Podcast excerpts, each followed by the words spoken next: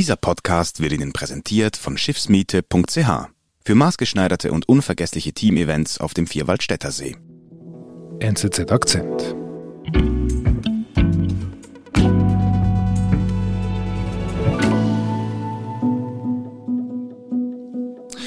Es war 2015 in der Ukraine, das war in dieser Zeit, dass der Krieg im Donbass bereits im Gange war. Die Krim war ein Jahr zuvor annektiert worden.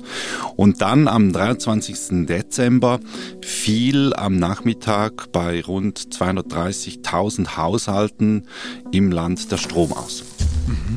Und es war ein Cyberangriff, der diesen Stromausfall ausgelöst hat. Es war, soweit man weiß, der erste Stromausfall, der von einem Cyberangriff verursacht wurde. Man vermutet, dass da der russische Militärgeheimdienst dahinter steckt. Über mehreren Stunden hatten die Leute kein Strom. Und es war ein bisschen ein Weckruf für die internationalen Experten auch, die sich da tatsächlich dieser Gefahr bewusst geworden sind. Mhm. In dieser Zeit, seit 2014, seit sich dieser Konflikt in der Ukraine verschärft hat, gab es immer wieder solche Cyberangriffe auf verschiedene Infrastrukturen, eben Strom, aber auch auf Unternehmen, auf das Bankensystem und so weiter. Mhm. Und da hat man davon gesprochen, dass das so ein bisschen das Testlabor Russland sei für den zukünftigen Cyberkrieg, also welche Rolle Cyberangriffe spielen werden bei einem bewaffneten Konflikt, bei einem militärischen Konflikt, dass da eben auch mit Cybermitteln dann Angriffe auf kritische Infrastrukturen, auf Stromversorgung, Mobilfunk, Internet gemacht werden. Und das war auch die Erwartung eigentlich dann bei einem zukünftigen Krieg.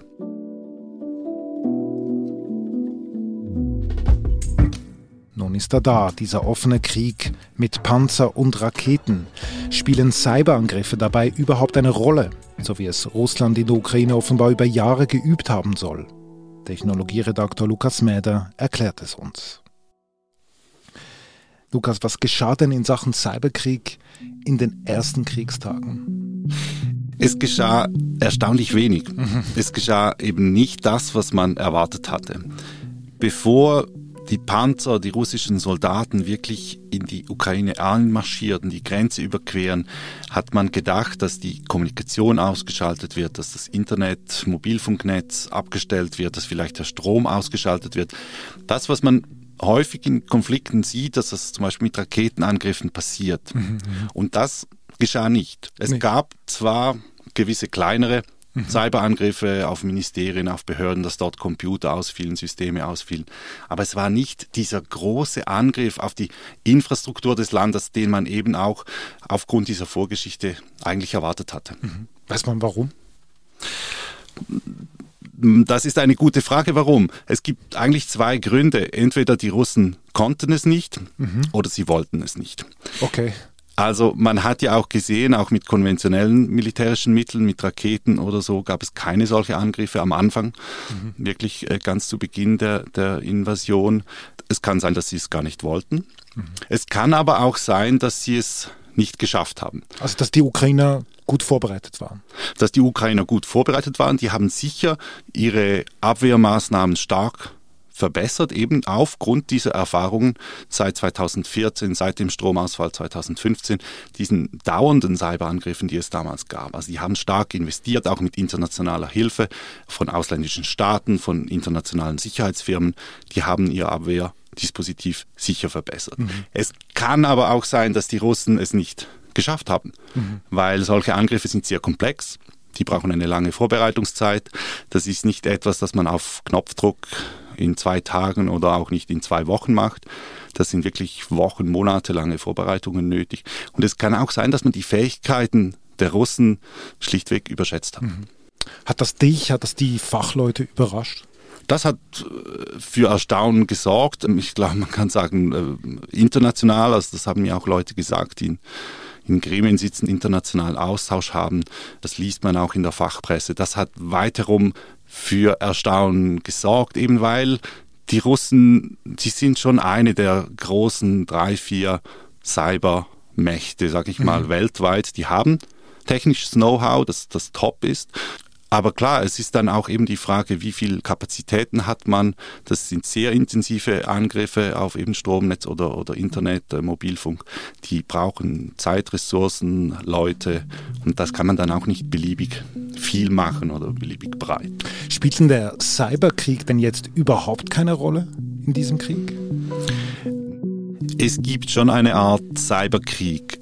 Er ist vielleicht einfach nicht so technisch ausgefeilt. Das sind eher Scharmützel im mhm. Cyberraum zwischen der Ukraine und Russland. Es sind teilweise auch Freiwilligenverbände, eigentliche Cybermilizen, die sich da in den Konflikt einmischen. Und es sind meist eher einfache Angriffe, dass zum Beispiel es gibt eine IT Army of Ukraine. Mhm. Da gibt es jeden Tag eine Befehlsausgabe sozusagen der ukrainischen Behörden, welche IP-Adressen, welche Internetserver man jetzt angreifen soll. Und die werden dann vorübergehend überlastet, sind dann vorübergehend nicht erreichbar. Aber das sind private Hacker, das sind keine Informationssoldaten.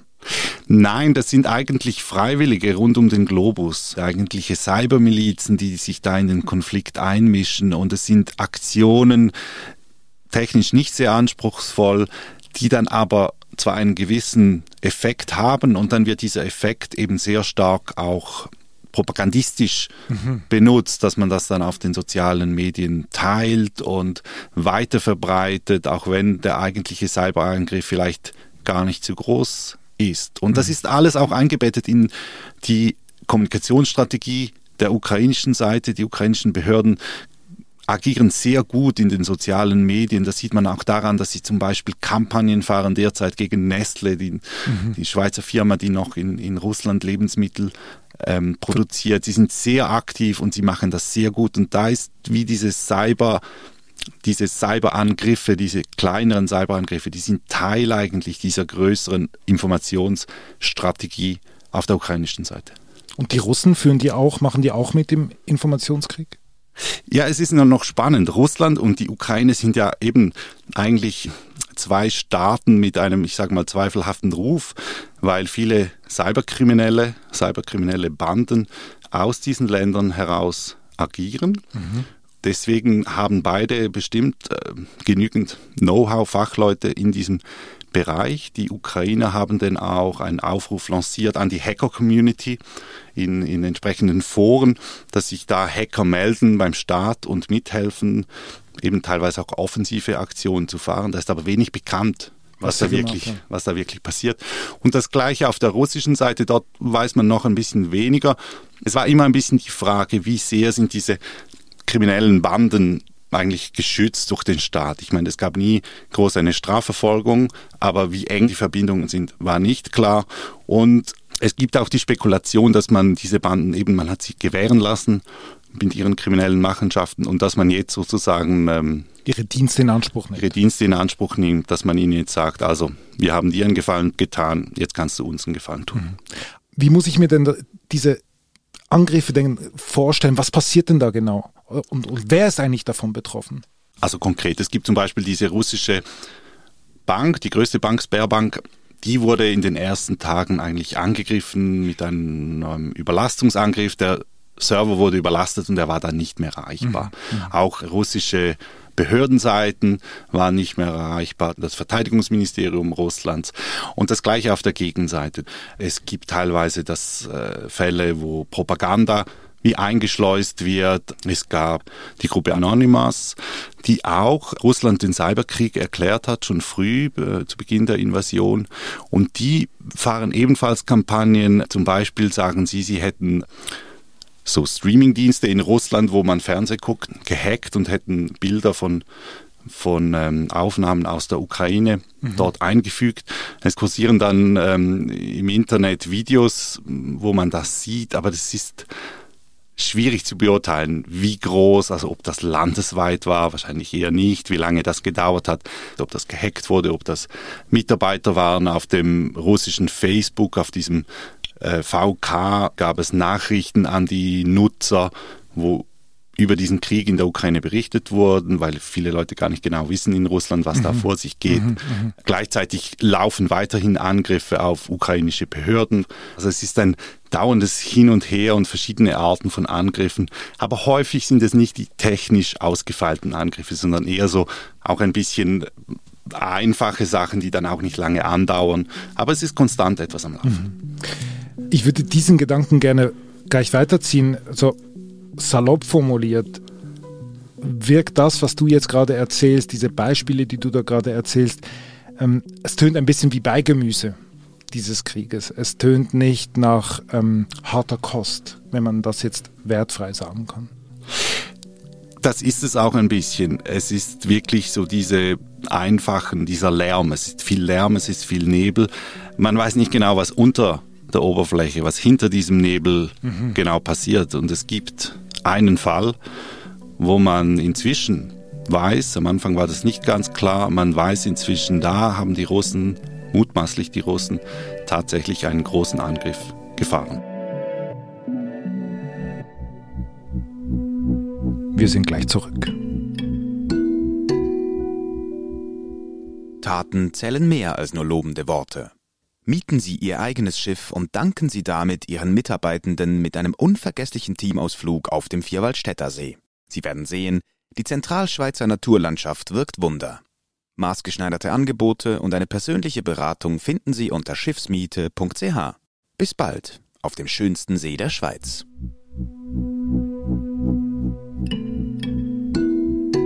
Was ist da passiert? Wann ist es passiert?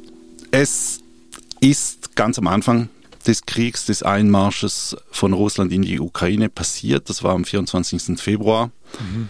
Ab morgens um 5 Uhr sind in ganz Europa Satellitenverbindungen, Kommunikationssysteme, die über einen Satelliten kommunizieren, sind ausgefallen. Mhm. Mhm. Und am Anfang wurde das in der Öffentlichkeit gar nicht so genau bemerkt, bis dann wenige Tage später die deutsche Firma Enercon das mitgeteilt hat. Mhm. Enercon? Enercon ist eine Firma, die Windanlagen, Windparks, Windenergieanlagen baut, also Windräder, mhm. und diese dann unterhaltet, okay. also den Betrieb sicherstellt. Und die haben eine Art Fernwartung, dass sie überwachen können, ob diese Windräder gut laufen. Wenn es eine Störung gibt, kann man darauf zugreifen, das Windrad, das ganze System dort neu starten und so weiter. Okay. Und diese Verbindung läuft über diesen bestimmten europäischen Satelliten. KA-SAT heißt der. Okay. Und am 24. Februar, ab morgens um 5 Uhr, funktionierte diese Verbindung nicht mehr. Diese 5800 Windrädern in ganz Europa, die liefen zwar weiter, die produzierten zwar Strom, aber man konnte sie nicht mehr fernsteuern. Mhm. Weil eben die Satelliten ausgefallen sind. Genau, und am Anfang wusste man nicht, was ist der Grund. Mhm. Mhm. Es war schon ziemlich bald klar aufgrund der zeitlichen Übereinstimmung, dass es einen Zusammenhang haben könnte mit dem russischen Einmarsch, weil diese Störung genau zu diesem Zeitpunkt begann, als die Russen in die Ukraine einmarschiert sind. Also was heißt das? Was ist die Vermutung, dass es sich um einen Angriff handelt oder was ist da genau passiert? Inzwischen gibt es eigentlich keine Zweifel mehr, dass ein Cyberangriff die Ursache war. Das haben inzwischen auch die französischen Cybersicherheitsbehörden sprechen davon. Offenbar der amerikanische Geheimdienst NSA untersucht in diese Richtung. Es gibt eigentlich keine Zweifel mehr, dass es ein Cyberangriff war. Mhm. Dass es Russland war, ist nicht bewiesen, ist eine Vermutung naheliegend, weil inzwischen haben auch die ukrainischen Behörden gesagt, sie haben bestätigt, dass es eine große Störung der Kommunikation gegeben hat. Man weiß, dass die ukrainische Armee, die Sicherheitsbehörden dort dieses System nutzen, diesen Satelliten für ihre Kommunikation und der wurde offenbar gestört. Also es handelt sich um den gleichen Satelliten, der von der ukrainischen Armee benutzt wird, wie diese Windanlagen. Genau, das ist ein kommerzieller Satellit. Äh, das ist ein kommerzieller Anbieter, der diese Satellitenverbindung verkauft, eben zum Beispiel an, an, Anbieter von Windparks, an Sicherheitsunternehmen, beispielsweise auch Feuerwehren in Deutschland. die für Notfälle auf diese Kommunikation zurückgreifen.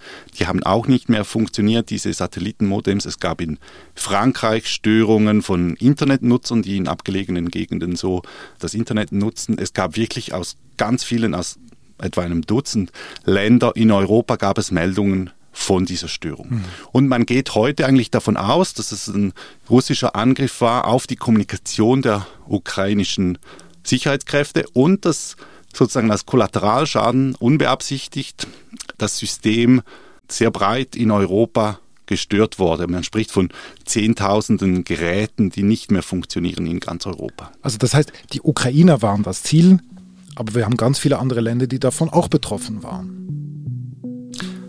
Genau, es war ein Angriff, der offenbar einen riesigen Kollateralschaden in ganz Europa ausgelöst hat, in Ländern, die nicht am Krieg beteiligt sind, auch private Unternehmen, die geschädigt wurden. Und das zeigt eben auch, dass solche Cyberoperationen mhm. häufig schwer zu kontrollieren sind, dass sie rasch auch weitergehende Folgen haben können, eben weitere Schäden bei Unbeteiligten anrichten können. Das macht sie dann eben auch so gefährlich.